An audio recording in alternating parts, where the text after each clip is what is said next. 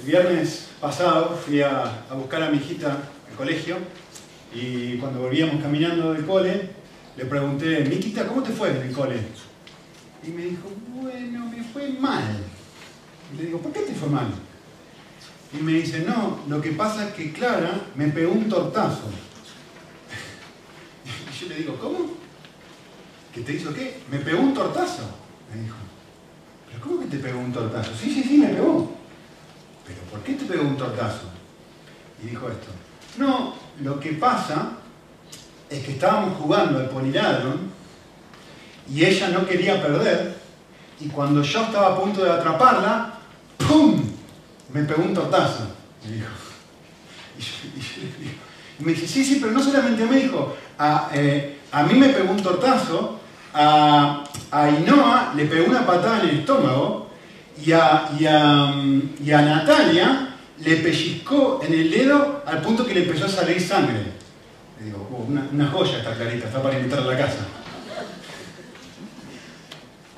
Hoy queremos hablar sobre qué significa experimentar el Evangelio.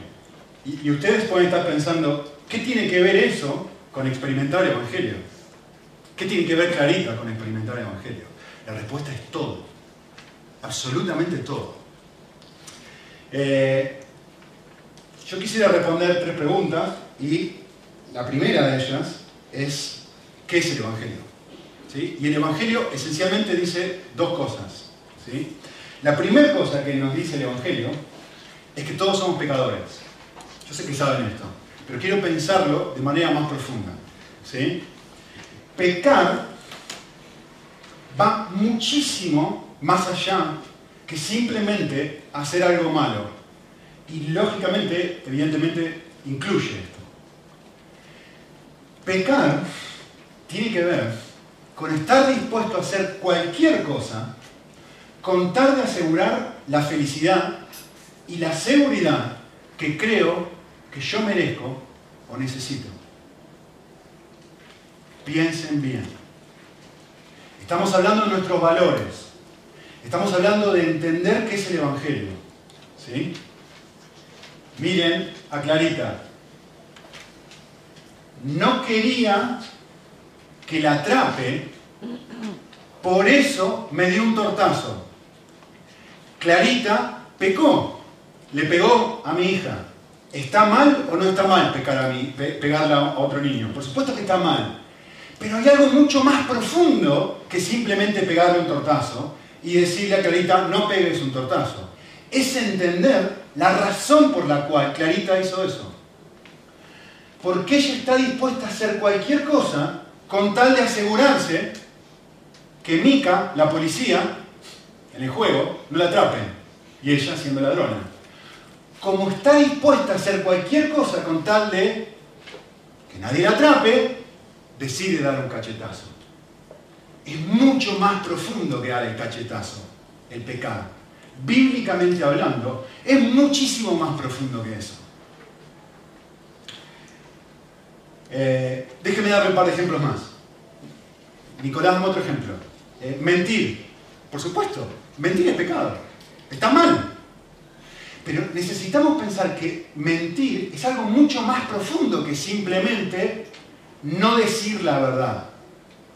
Es que yo en mi trabajo decido mentir porque si no mi jefe me va a echar. Entonces estoy tratando de asegurarme mi seguridad, estoy tratando de, controlar la situación por medio de algo malo, porque si no estoy convencido de que algo malo puede pasar y producto de eso hago lo que hago. Por supuesto que está mal mentir, pero necesito entender algo mucho más profundo que eso. ¿Por qué lo estoy haciendo? Porque eso es lo que la Biblia habla. Eh, alguien puede decir, sí, robar está mal. Por supuesto que está mal.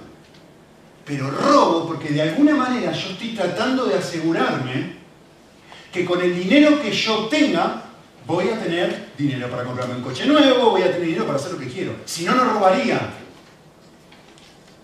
Hay algo mucho más profundo que mueve a la mala acción, que tiene que ver con el corazón, que tiene que ver con querer asegurarme algo, y por eso hago lo que hago. ¿Sí? Y, quiero que entendamos juntos algo, y esto es un valor muy importante para nuestra iglesia. ¿Sí?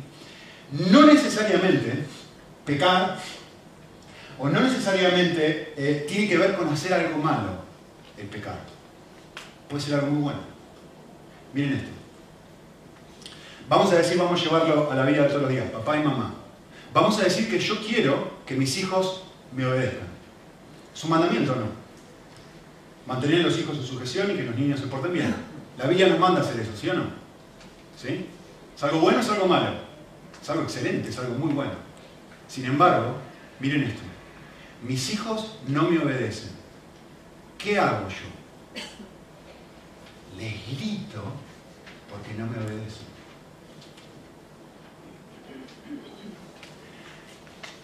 Cuando yo grito porque mis hijos no me obedecen, miren lo que he hecho. He transformado algo bueno, la obediencia de mis hijos, en algo malo, en algo, en un pecado, en algo que yo me voy a asegurar que sí o sí voy a obtener y que yo siento que necesito en este momento y estoy dispuesto a hacer cualquier cosa con tal de obtenerlo. Y aparte me siento bien porque digo, bueno, estoy educando a mis hijos, encima me justifico, ¿no? ¿Pueden ver lo que estoy haciendo? He transformado el deseo de que mis, un deseo bueno de que mis hijos me obedezcan en algo que me voy a asegurar que voy a obtener. ¿Sí? He transformado un deseo en una demanda. Muy importante entender esto cuando nosotros decimos, el Evangelio afirma que somos pecadores. ¿Qué quiere decir eso? Quiere decir que tengo una tendencia cotidiana a vivir de esta forma, a transformar cosas malas en demandas y cosas buenas también en demandas. Y no me importa lo que voy a hacer. Lo voy a obtener porque detrás hay una motivación más, mucho más profunda. Me voy a asegurar mi trabajo, me voy a asegurar que mis hijos obedezcan, me voy a asegurar lo que sea. He transformado algo, cualquier cosa, buena o mala, en mi razón de vivir en Dios. ¿Sí? Eh, pecar, lo puse en la pantalla, es más que simplemente hacer algo malo. Es transformar cualquier cosa, sea buena o sea mala, en algo que sí o sí tengo que obtener, porque estoy convencido que sin ello mi vida se arruinaría. Si yo no miento, me quedo sin trabajo. Por eso miento. Estoy convencido de que si yo no hago esto que Dios no desea, mi vida se viene en banda. ¿Cómo voy a mantener mi familia? ¿Cómo voy a pagar las cuentas? Pecar es creer la mentira de que yo puedo encontrar vida plena lejos de Dios. Dicho de otra forma, miren lo que nosotros decimos cuando estamos pecando. Cuando estamos pecando nosotros inconscientemente decimos esto. Decimos, Señor, vos no sos bueno, no eres bueno, no me amas. Si me, si me amaras realmente, no me hubieras puesto en esta situación, en este trabajo, donde yo tengo que, me veo obligado a mentir de esta forma. Si realmente me amaras, harías, tocarías con la varita mágica a mis hijos y se portarían bien, y yo no tendría que gritarle. ¿Por qué no intervenís, Señor? ¿Por qué no haces algo por mí? Como tú no haces nada, como tú no me amas lo suficiente para hacer algo, o como tú no tienes el poder para darme un trabajo distinto y un trabajo mejor, como tú no tienes el poder para cambiar el corazón de mi jefe, yo voy a hacer algo al respecto. Voy a mentir. Yo me transformo en mi propio Salvador. Pecar es una ofensa contra Dios, justamente por eso. Porque mi vida está en problema de alguna forma. Mis deseos no se están cumpliendo de alguna manera. Y yo voy a decir, como Dios no puede hacer nada al respecto, yo voy a hacer algo. Me voy a transformar en el propio salvador, salvador de mi vida. Y voy a confiar en mi inteligencia y en mis propios recursos para ser feliz y voy a poner de lado cualquiera de sus directivas. Y voy a decir, a mí no me importa, Señor, que no quieres que yo grito. Voy a hacer que mis hijos obedezcan, sin importar qué. A mí no me importa, Señor, que vos me estás pidiendo que no mienta, pero si yo no miento voy a perder mi trabajo. Así que voy a salvar mi trabajo, me voy a asegurar de tener un dinero que me alcance hasta fin de mes y voy a mentir. Porque una de dos, Señor, o vos no sos lo suficiente, bueno como para darme otro trabajo, o estás ahí durmiendo la siesta y no querés intervenir en mi vida, por eso yo tengo que hacer algo. es mucho más profundo que simplemente hacer algo malo, es mucho más profundo que eso. Eh, de hecho, de esta forma lo que estamos diciendo que es, Dios no sos amoroso, Dios no sos bueno, Dios no sos soberano. Esto es exactamente Génesis 3. Miren, Adán y Eva hacen algo malo. ¿Qué hacen? Comen del fruto que Dios les dijo que no coma. ¿Sí? Eso es lo malo. Pero, piensen por qué. El texto nos dice, el árbol era bueno, era agradable a los ojos, era deseable para llegar a alcanzar algo que ellos en este momento estaban convencidos que no tenían y que Dios no quería que tuviesen tampoco. ¿Pueden ver la motivación detrás? ¿Pueden ver la razón por la cual están comiendo del fruto? Es algo mucho más profundo que eso. Están diciendo, Dios, no más. Vos no querés esto porque no querés que lleguemos a alcanzar la sabiduría que vos tenés, etcétera, etcétera, etcétera. Es algo mucho más profundo que simplemente hacer algo malo. Y todos nosotros vivimos así. Es mucho más profundo que Clara le pegue un tortazo a mi hija. Es que Clara no quiere que la atrapen en el porilado. ¿Me entienden? Muy bien. Entonces, el Evangelio lo primero que nos dice es que todos somos así. Todos vivimos nuestra vida de esta forma. Todos somos pecadores. La segunda cosa que el Evangelio nos dice es que, lo que ya sabemos, es que Cristo murió justamente por nuestros pecados. Eh, a todos nos cuesta aceptar la realidad de cómo luchamos con nuestro propio pecado, con nuestras luchas. todos tratamos de, esconderlo, de taparlo y, de alguna manera disfrazar cuando, actuamos mal. Eh, me gustó mucho, leí una frase hace poco de un eh, psicoanalista ateo, discípulo de Freud, y él dijo esto. Miren lo que dijo, muy interesante. Él dijo, la culpa no es el resultado de una fantasía infantil, sino la conciencia adulta de la realidad. Analicen la frase, lo está diciendo un ateo. Es decir, que yo me sienta mal luego de pecar, no es una fantasía infantil como dice Freud. Es la conciencia de que yo comprendo la realidad, de que entiendo realmente cómo funciona la vida. Y no hay ninguna fuerza que sea capaz de tapar esa culpa, sino la fuerza de un Dios. Por supuesto no se está refiriendo a Dios cristiano, ¿no? pero aplica. Muy, muy, muy interesante esa frase. ¿Qué es lo que quiero decir con esto? Ninguno, no podemos negar algo que justamente es innegable. Todos, todos nosotros hemos desobedecido, hemos vivido de esta forma de una manera cotidiana, todos los días. Pero el Evangelio, la buena noticia de que Cristo fue golpeado, fue azotado, fue clavado en la cruz, por vos y por mí. Eh, este es un pasaje que es muy, muy lindo y estaba justamente meditando en la frase que aparece ahí en la pantalla. Miren lo que dice 2 Corintios 5.21. Dice, el que no conoció pecado, por nosotros le hizo pecado, para que nosotros, para que nosotros fuésemos hechos justicia de Dios en él. Miren la frase, es un versículo que probablemente tengan memorizado. Pero el otro día estaba meditando, me quedé pensando solamente un ratito en la frase le hizo. Piénsenla conmigo un momento. ¿Quién? ¿A quién? ¿Quién le hizo pecado? Dios. ¿A quién le hizo pecado? A Jesús. Cuando yo pienso en la frase que le hizo, siempre me viene a la mente esto, me viene a la mente que estoy trabajando en mi oficina arriba en el altillo y, escucho a mi nena llorando y, lo primero que me viene a la mente es, ¿qué le hizo? Yo ya sé, es Tommy, no, hay duda. ¿Quién le hizo lo que le hizo a mi nena? Tommy, seguro. Y alguno me le dio un tortazo o algo así. Es, normal. ¿Qué le hizo para que mi hija esté llorando? Eh, me acuerdo, eh, no sé si les conté esto, pero vine a colación. Cuando mi nena tenía un año, eh, estaba aprendiendo a caminar y estábamos en Argentina y ella estábamos en la, casa de mis padres y, cuando estaba caminando cerca de la cocina, el horno estaba prendido, el fuego hirviendo y ella se tropezó y se cayó con, el rostro en el horno invierno y con los brazos así puestos. Al punto que mi esposa tuvo que, despegarla de ahí, quedaron pedacitos de, de su rostro en, el, horno. Fue terrible, fue difícil. Yo justamente me, puse a pensar eso, ¿no? Lo que el horno le hizo a mi hija. Tuvimos que ponerle por meses, ella tenía todo vendada la mano, las dos manos, y te, rompía el corazón mirarla, ella estaba tratando de juntar los, los, juguetitos con sus dos manos total y completamente vendadas. tenía todo quemado. Y a mí me viene justamente eso a la mente, ¿no?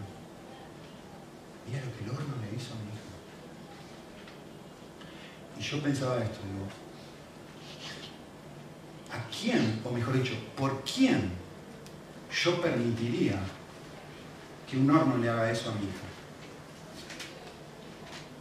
¿Cuánto tendría que amar a, esa persona? ¿O quién debería ser esa persona si existe? Para permitir que le hagan eso a mi hija. Eh, quiero que piensen esto. No fueron los judíos, no fueron los romanos los que le hicieron lo que le hicieron a Jesús, lo que lo crucificaron. Bien. Fue el Padre el que le hizo a Jesús beber de esa copa. Y fue el Hijo el que voluntariamente dijo que no sea mi voluntad, sino la tuya. Como dice Isaías, Dios quiso quebrantarle, sujetando el agradecimiento, de modo que entregue su vida para perdón de la nuestra.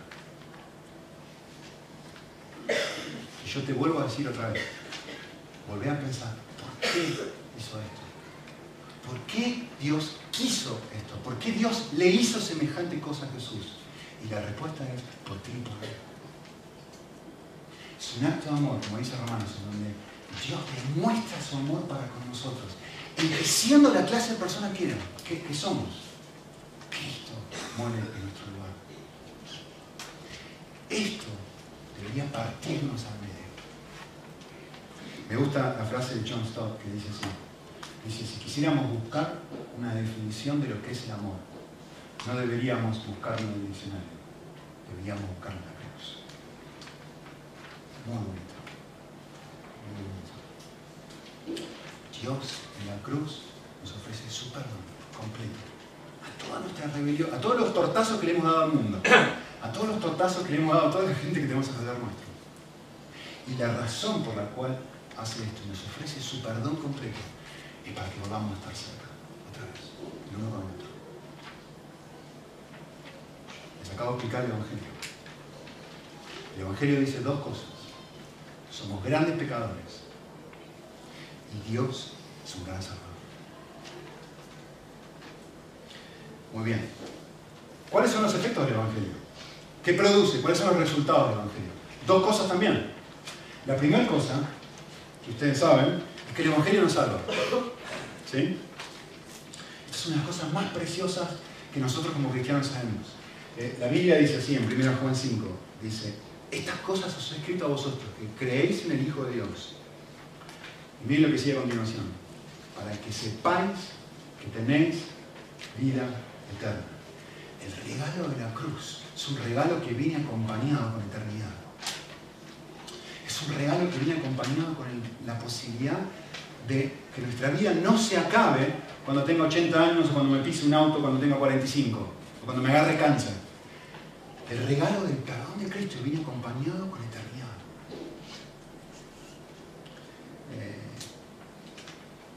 y evidentemente no estamos hablando de una vida eterna flotando en una nube, tocando un arpa, como todo el mundo piensa. Eh, la eternidad, ir al cielo, como quieran llamarlo es en esencia tener la posibilidad de disfrutar y mirar a Dios cara a cara.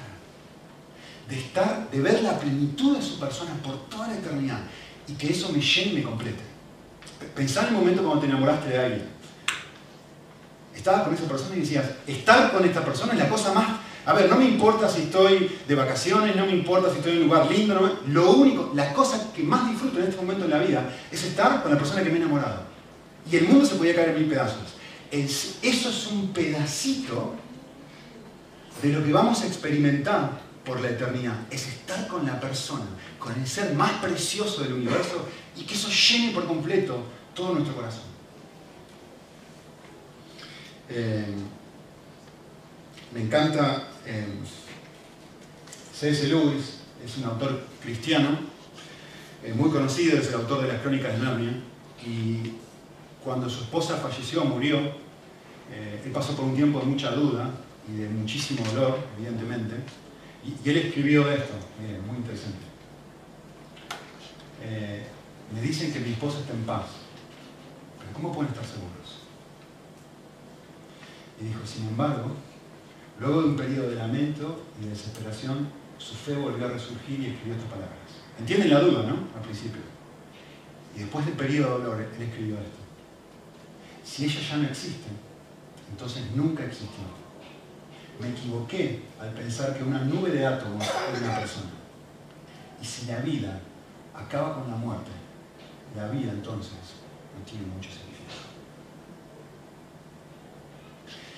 Te pones a pensar un momento, saber que somos salvos afecta enormemente cómo nos sentimos y cómo vivimos. Pensá esto. Pensá que tenés un trabajo, o que hay dos personas que tienen un trabajo. Los dos exactamente el mismo trabajo. Van a trabajar en este, en este nuevo oficio por un año. ¿sí? ¿Qué tienen que hacer? Cajas, todo el día. Ocho horas por día, seis días por semana, amar cajas. A ver, difícilmente puedo pensar algo más aburrido, ¿no?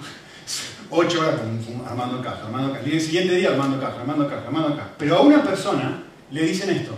Al final del año, tu salario va a ser 10.000 euros. ¿Cuánto es eso? 800 euros por mes. Armando caja. Pero a otra persona, que hace exactamente lo mismo, le dicen, tu salario al final del año va a ser 100 millones de euros. ¿Afecta o no afecta? ¿Afecta o no afecta? Yo te digo a ti, mañana, lunes, nos vamos de vacaciones. O te digo a ti, mañana, que ya están todos contentos, mañana lunes tenés que ir al dentista.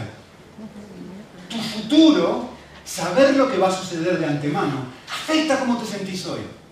Afecta cómo vivís hoy. Pensalo, otra vez que te vas a mudar a otro país. Vos sabés que en un mes te vas a mudar a otro país. Seguramente eso va a afectar tu presente vas a empezar a tratar de conocer la cultura, a ver si encontrás a alguien que ha vivido ahí, hacer preguntas, les digo porque a mí no vine para acá. Eh, por ahí vas a aprender a, intentar aprender un idioma, afecta cómo vivís.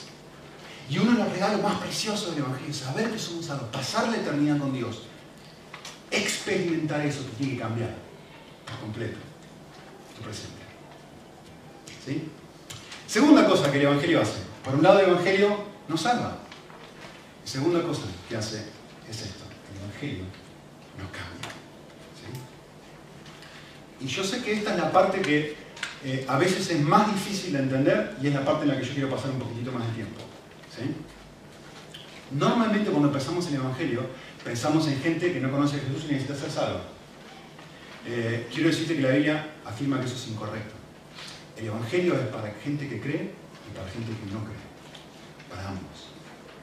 Déjame darte un ejemplo. Vamos a decir que te levantas en la mañana y es oscuro, suena el despertador, eh, estás con todos los pelos parados, y, lo primero que todo el mundo hace, ¿qué es? Te vas al lavabo, enciendes la luz, te miras al espejo y haces ¡Ah! Todo lo que ves, ¿no? Pelo parado, este, a veces vieron que la almohada se te queda marcada acá, arrugas, todo el daño que hizo la noche, ¿no?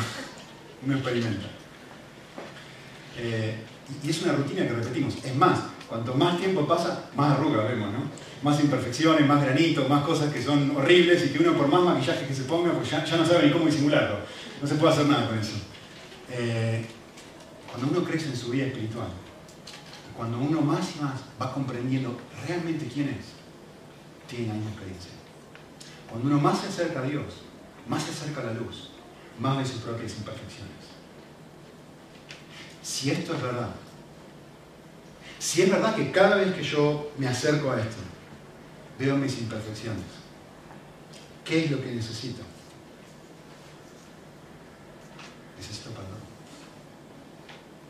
Necesito ayuda para cambiar.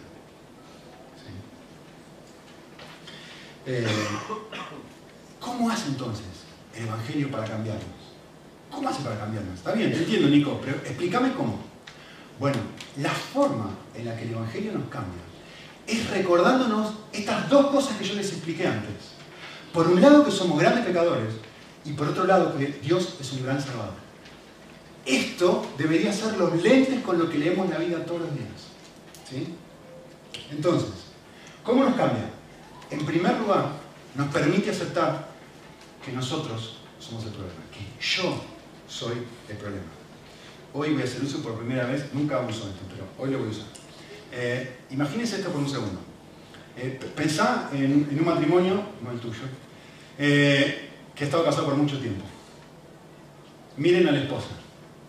Me enojo porque no levanta la ropa. Se lo he dicho 20 veces y nunca lo hace. ¿Qué es lo que está diciendo la esposa? Mi pecado de enojo es culpa de lo que él ha hecho. El marido dice, le grito porque nunca me hace caso. ¿Qué está diciendo el marido? Mi pecado de gritarle a mi mujer es culpa de ella, no mío. El Evangelio lo que hace es cambiar y dar vuelta a la. Miren esto, alguien explicó esto de esta forma y me encanta. Ven el, agua, ¿no? ¿Ven la botellita de agua? ¿Sí? Miren esto. Voy a sacudirla, ¿eh? Voy a manchar un poco.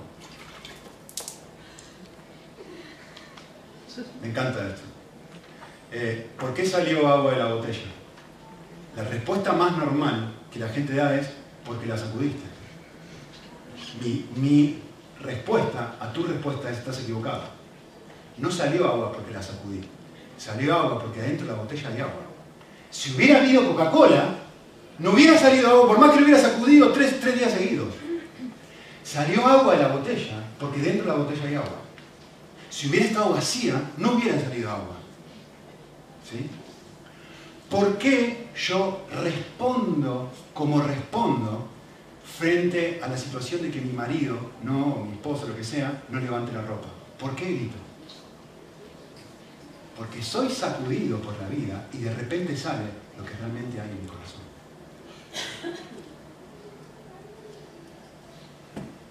Pregunten a Jesús cómo él respondía cuando era sacudido. ¿Cómo respondía Jesús cuando lo escupían? ¿Escupiendo? ¿Gritando? ¿Cómo respondía Jesús cuando lo azotaban? ¿Pegando? ¿Cómo respondía Jesús cuando lo crucificaban? ¿Cómo respondía él? Y probablemente lo que vos estás pensando es, bueno, genial, yo no soy Jesús, perfecto. Ese es el punto. Es entender eso. Miren esto, yo les quiero explicar algo. Muy importante entender esto. Cuando yo me doy cuenta que yo soy el pecador, esto produce un efecto doble en mí. Por un lado me confronta y por otro lado me libera. Y ambas cosas son, son muy, muy, muy importantes. Por un lado me confronta porque me hace darme cuenta, yo soy el que necesita cambiar. ¿Sí? El problema no son las circunstancias, el problema no son las personas que me sacuden, el problema soy yo que cuando me sacuden respondo como respondo. Porque si Cristo estuviera en mi lugar, no respondería así. Entonces el problema no es mi esposa, el problema no son mis hijos que no me obedecen, el problema es que mi corazón, cuando no se hace lo que yo quiero, que mis hijos obedezcan, que no me atrapen al poliladrón, que no quedarme sin trabajo, respondo de una manera pecaminosa me sacudí lo suficiente y va a salir a la luz lo que realmente hay. Entonces me confronta y me hace darme cuenta, pará, pará, pará, pará. El problema no son las circunstancias, el problema es mi corazón, Jesús no mentiría. Pero me quedaría, Jesús se quedaría sin trabajo, sí se quedaría sin trabajo. ¿Y cómo hago para mantener su familia? Confiaría en el Señor. Buscaría otro trabajo. No sé, pero mentir no mentiría. Me confronta. Yo soy el problema. No es mi jefe. No, son mis compañeros de trabajo, soy yo. No son mis hijos, no es mi mujer soy yo. Esto es lo que dice Jesús cuando habla en Lucas 6. El hombre bueno, el buen tesoro del corazón saca lo bueno, el hombre malo, del mal tesoro del corazón saca lo malo. De la abundancia del corazón, de lo que hay adentro, habla la boca. ¿Sí? Entonces, el Evangelio lo que hace me hace responsable. De repente ya no puedo culpar a mis hijos, ya no puedo culpar a mi esposa. Y cuando me doy cuenta de esto, y escúchenme bien, acá está la clave, ¿eh? yo, yo sé que es posible que ustedes entiendan lo que yo estoy diciendo. Y, es difícil que probablemente lo contradigan, digan, no, Nico, estás equivocado. Yo sé que ustedes lo entienden y probablemente lo, lo asienten, pero hay algo más profundo que eso. Cuando yo me doy cuenta de esto, esto debiera generar en mí una profunda convicción de pecado. Yo debería ir a casa y decir, ¿sabes qué? No es que mi esposa no levanta la ropa, es que yo soy impaciente. No es que mis hijos no me obedecen, es que yo tengo un problema de corazón.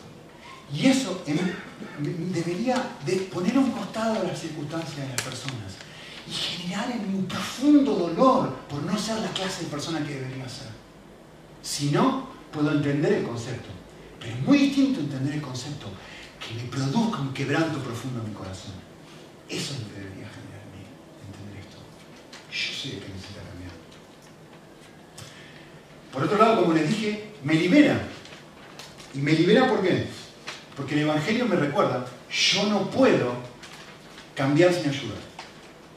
No puedo dejar de gritarle, no puedo, no puedo vivir como Jesús. Yo no puedo cuando alguien me azota no responderle. Yo no puedo, si alguien me escupe, yo no puedo quedarme inmune como Jesús.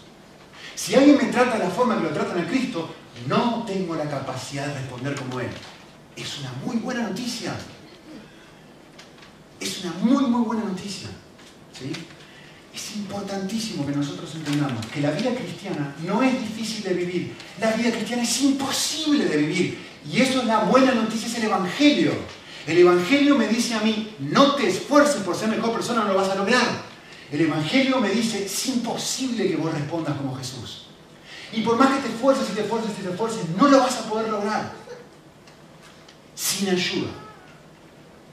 Entonces de repente me libera. Me libera porque ya no tengo que condenarme por mis continuas caídas. Me libera porque ya no me sorprendo en mis reacciones. Digo, esto, sí, esto es quién soy yo. Me libera porque tampoco me, me, me, sorprende las reacciones de otros. Pero sí es pecador, tan pecador como yo. Entonces ya no me sorprende que, me ataque, que me hiera, que me dé un tortazo, que me, me libera. ¿sí? Me libera porque me ayuda a aceptar que no puedo vivir como Cristo. No puedo cambiar con mi fuerza, pero me recuerda que hay ayuda disponible para mí. Por eso es una buena noticia. Escuchen bien lo que voy a decir ahora. ¿Por qué uno de nuestros valores no es valoramos la obediencia? Debería ser un valor, o Dios no lo valora. Porque necesitamos entender esto. Necesitamos entender que Dios no nos dice, no nos da los mandamientos y nos dice, ve y vívelo. Esto no es lo que Dios nos dice. Acá tenés el mandamiento, ve y vívelo. No. Dios nos da un mandamiento y nos dice, no puedes vivirlo. Por eso quiero darte la fuerza que no tienes. Juan 15, 5. Separados de mí, no podéis hacer nada, absolutamente nada. El Evangelio es la liberación de poder entender que Dios no me está diciendo, hace todo este listado de cosas. Dios me está diciendo, jamás podrías hacer todo este listado de cosas. Jamás podrías. Pero yo puedo hacer algo total y completamente sobrenatural en tu vida. Y ahora veamos otra cosa. Y yo no ustedes puedo hacerlo. Eh, entonces, me confronta y me libera. Me hace responsable, por un lado. Pero a la vez me pone en la misma situación del momento que me convertí en donde otra vez necesito ayuda, otra vez necesito a alguien que me rescate, otra vez necesito un salvador, que es el segundo gran punto. El Evangelio me permite recordar que lo que yo necesito es volver a aceptar el perdón de Dios y volver a aceptar su poder para poder realmente cambiar.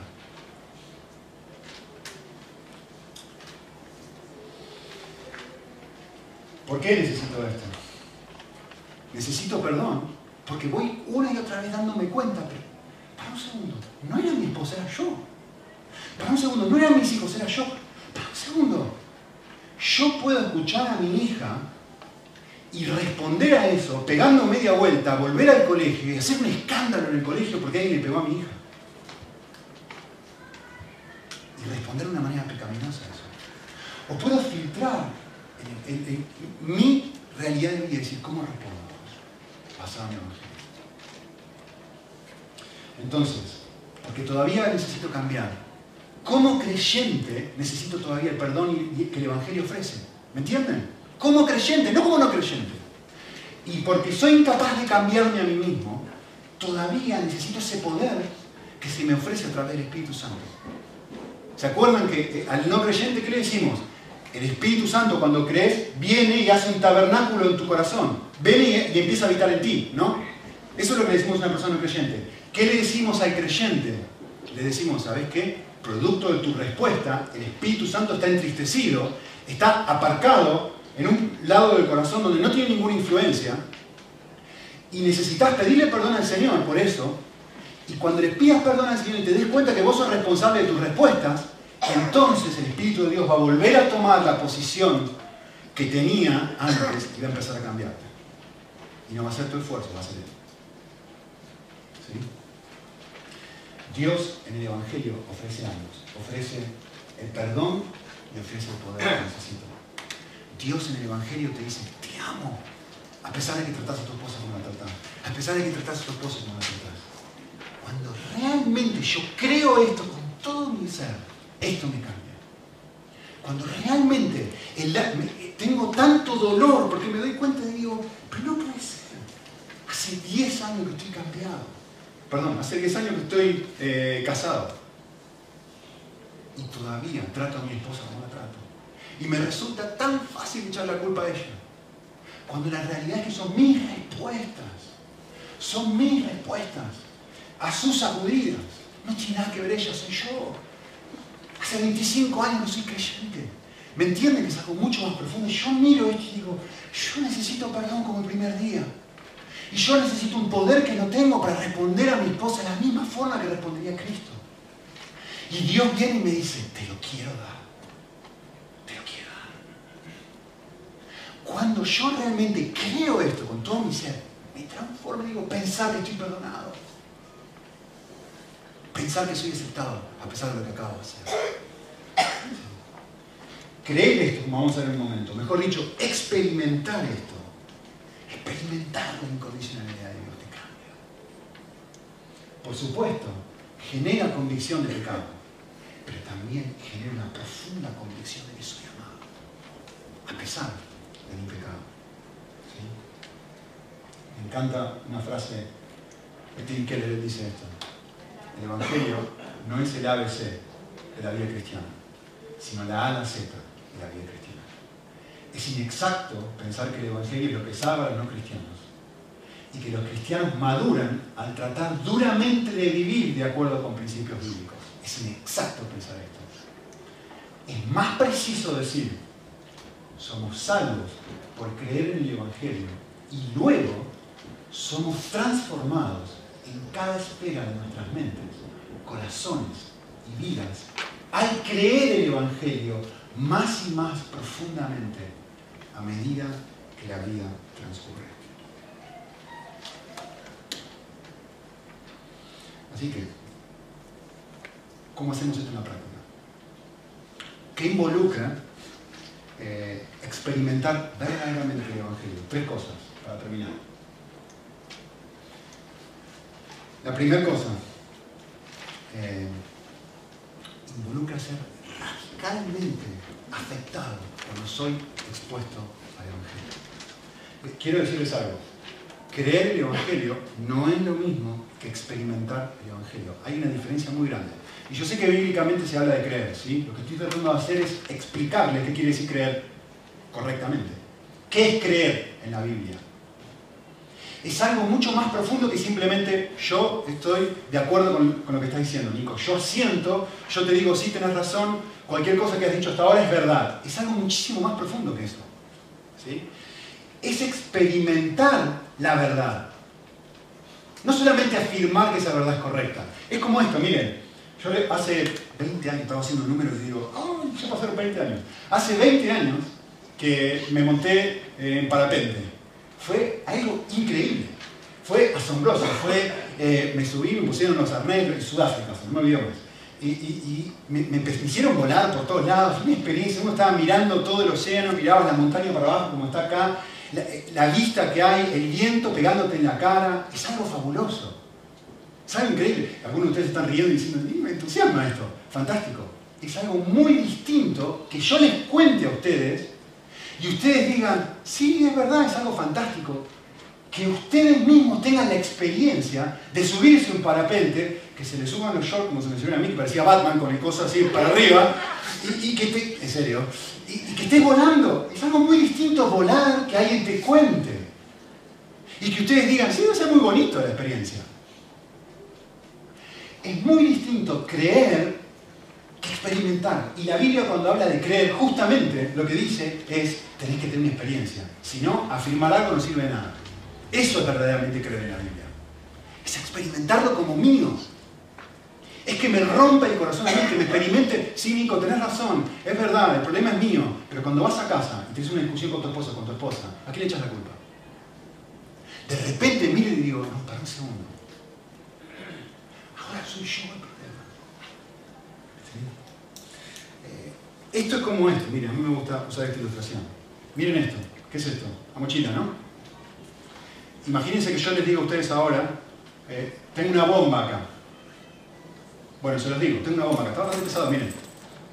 ¿Por qué se ríen? La, la respuesta es muy simple. Pues no me creen.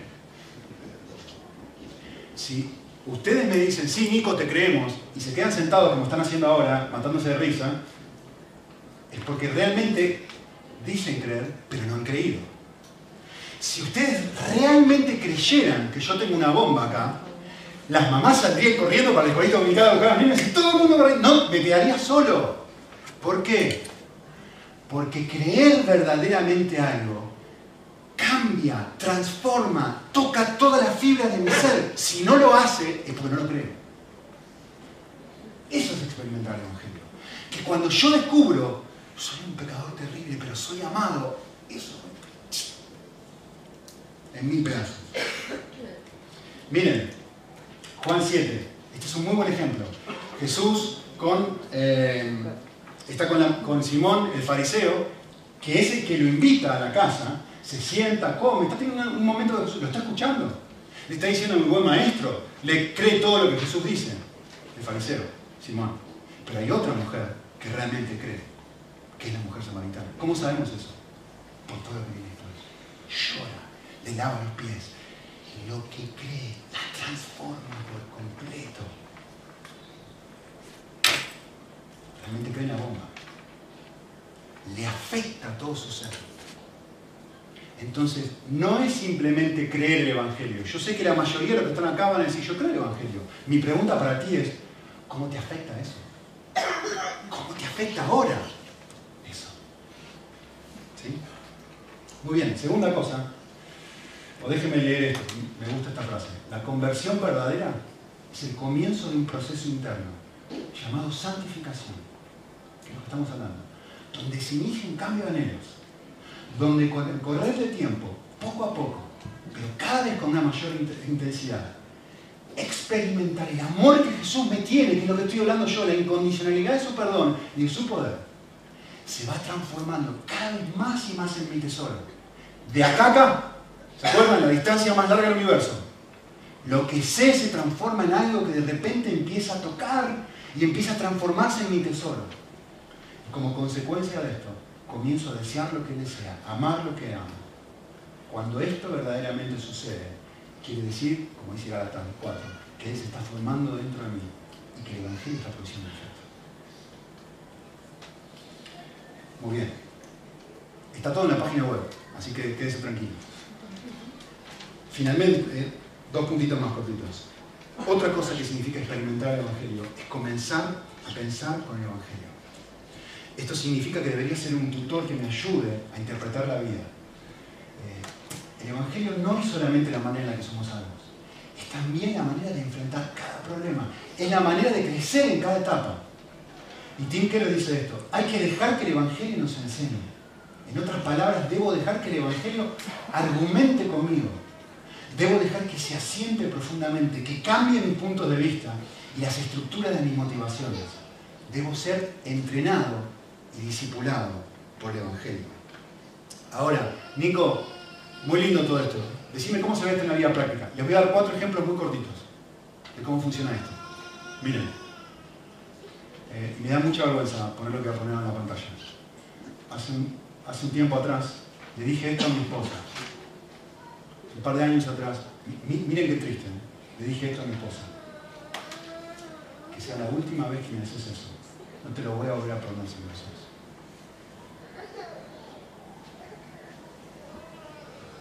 quiero, quiero que hagan esto. Yo quiero que filtren esa frase por el Evangelio. Yo no voy a negar que mi esposa hizo, me hizo algo malo, me lastimó, lo que sea. En, este momento miro para atrás es una pavada, ¿cómo pude haberme dejado por eso? Pero no voy a negar, el Evangelio no me dice, negar la realidad, Nicolás, que tu esposa te hirió. Negar la realidad que te están sacudiendo. El Evangelio no dice eso. Mi esposa me lastimó, lo que hizo ella está mal. ¿Sí? El Evangelio me confronta y me dice, ¿cómo respondiste vos, Nico? ¿Qué es eso?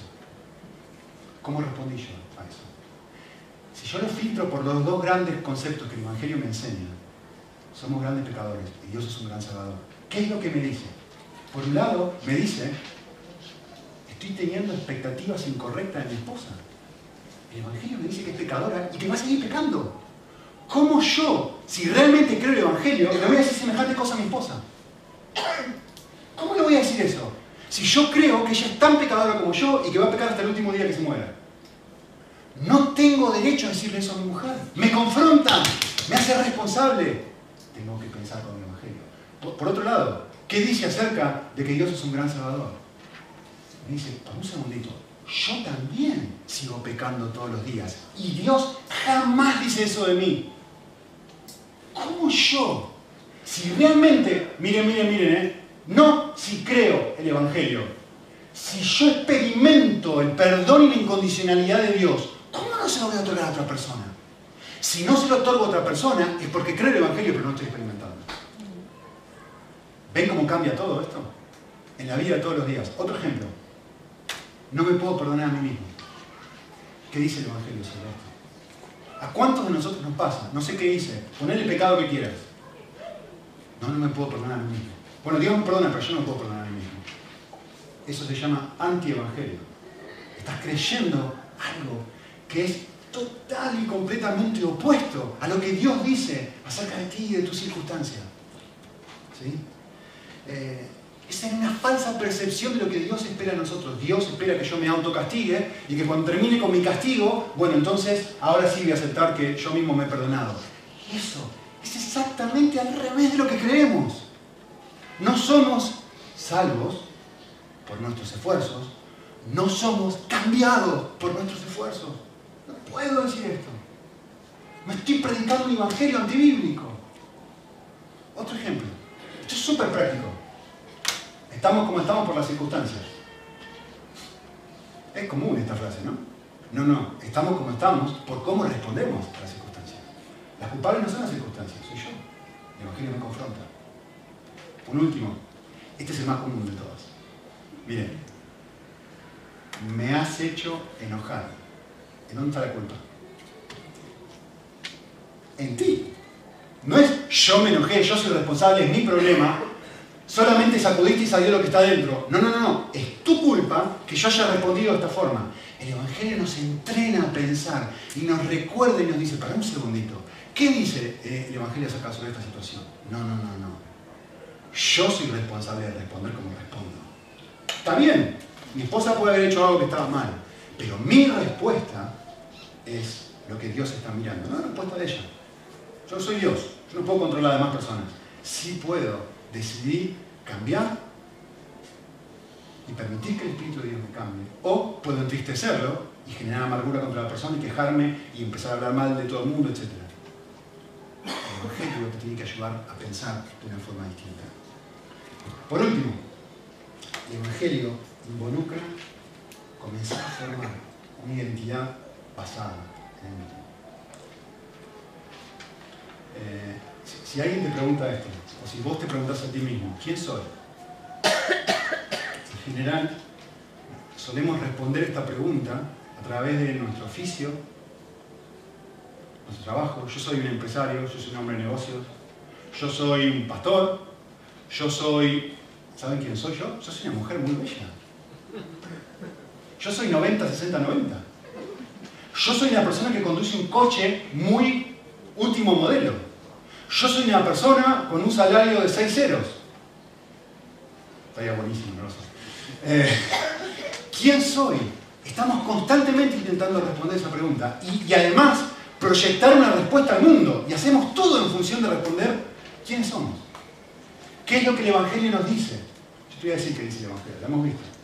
El Evangelio me dice, soy un pecador amado por gracia. Soy. Esto, cuando yo lo entiendo, me libera. Imagínate, te parás de acá, terminamos de predicar, termino de predicar ahora, y vos te parás y te acercás a mí y me decís, ¿sabes qué? Me pareció horrible como predicaste. ¿Quién soy? ¿Soy un predicador? ¿O soy un pecador amado por gracia? Si soy un predicador y quiero ser un buen predicador, lo que voy a hacer es me voy a enojar contigo, me voy a frustrar, o por ahí no voy a decir nada, y me voy a ir a casa y voy a hablar mal de ti. O por ahí no voy a hablar mal de ti, soy tan santo, pero ¿saben qué va a hacer? Me voy a ir a casa y me voy a ir a llorar porque soy un mal predicador, soy tan malo, soy horrible, porque es lo que me dijo la gente. Es lo que soy. O si yo comprendo que soy un pecador, que eso es el 50% de mi realidad, pero el otro 50% del Evangelio me recuerda y me dice, para, sí, sos lo que sos, Nico, pero a la vez sos total y completamente amado. Así que si el resto del mundo no te ama, Recién, no sé si se dieron cuenta, cuando estábamos en la alabanza, estuve 10 minutos hablando con mi hija. Les voy a decir lo que pasó, fue muy interesante. Eh, estaban dos niñitos sentados aquí adelante, Mateo y mi hijo, sentados delante de mi nena, y, mi nena, y justo estamos cantando una canción que me vino como anillo al dedo. Eh, y mi nena se puso a llorar porque los nenes no querían jugar con ella. Entonces, eh, hay varias cosas que uno puede responder. Hay varias maneras en las que uno puede responder. Yo le quiero decir cómo respondí, respondí con el Evangelio. Yo puedo decirle a ella, no le des bolilla, no le prestes atención, la próxima que quieran jugar con vos no juegues, o le puedo subir su autoestima y decir, no, pero son muy buenas, son muy bonitas, son de esto. ¿Cómo? ¿Sabes lo que le dije a mi hija? Le dije, escuchá lo que estamos cantando. Era la canción del amor. ¿Cómo era la canción del amor? Tu amor me bastará. Justo era. Digo, escuchá lo que estamos cantando, mi hijita. Lo que esta canción dice es, aun si Mateo te odia, aun si Tommy no quiere jugar con vos, ¿sabes qué? Papá te va a amar el resto de su vida. Y Jesús es como papá, porque hoy soy su reflejo, ¿no? Jesús es como papá, que te va a amar aunque todo el resto del mundo te rechace. Estoy generando en ella una identidad que se basa no en lo que las demás personas piensen de ella, si la rechazan, si no rechazan. Si... Estoy intentando generar una identidad basada en el hecho de decir, sí, te va a rechazar, y ellos, y mucha gente te va a rechazar, y las circunstancias te van a sacudir un montón, ¿eh? No te voy a tapar las circunstancias, no te voy a esconder lo que es el mundo, el mundo está caído, pero te quiero decir, ayudar a saber cómo responder a esa situación. Tu amor me bastará. Y le fui repitiendo y explicando poquito a poquito todo lo que estaba diciendo esa canción. Estaría muy bueno que volvamos a cantar y pensar juntos ahora de cómo eso afecta cuando tu jefe te dice, mentí. Cuando no tenés la ropa que querés. Cuando no ganás al poliladro. ¿Cómo, sabiendo quién soy, se me murió el PowerPoint, cómo, sabiendo quién soy, una persona total y completamente amada, afecta toda mi vida? Y finalmente, pensando en mi identidad, todos nos preguntamos esto, ¿no? ¿Qué quiero ser? ¿Qué quiero ser? Les voy a dar la respuesta. ¿Qué quiero ser? Alguien que comprenda más y más esta realidad para ser más y más cambiado por ella. Por eso, uno de nuestros valores como iglesia es experimentar el Evangelio. No creer el Evangelio. Por supuesto la Biblia dice que hay que creer. Pero queremos explicarles de una forma más real, más siglo XXI. ¿Qué significa creer? Significa que todo esto que les acabo de explicar ahora no sea un concepto, sea una experiencia, por eso elegimos esa palabra. No sea algo solamente que nosotros le damos a la gente no cristiana, sea algo que nosotros en nuestro día a día estamos filtrando todas nuestras experiencias de vida y dejando que nos cambie. Por eso es un valor. Y por eso es el primer valor. Porque sin esto es imposible cambiar nuestras motivaciones, es imposible disfrutar a Jesús, es imposible hacer un servicio genuino a los demás en nuestra comunidad, es imposible evangelizar a los demás, es imposible discipular. Si no estoy experimentando el Evangelio, no si no lo estoy creyendo. Y hablé un montón, hasta que llegué. Vamos a ver un momento.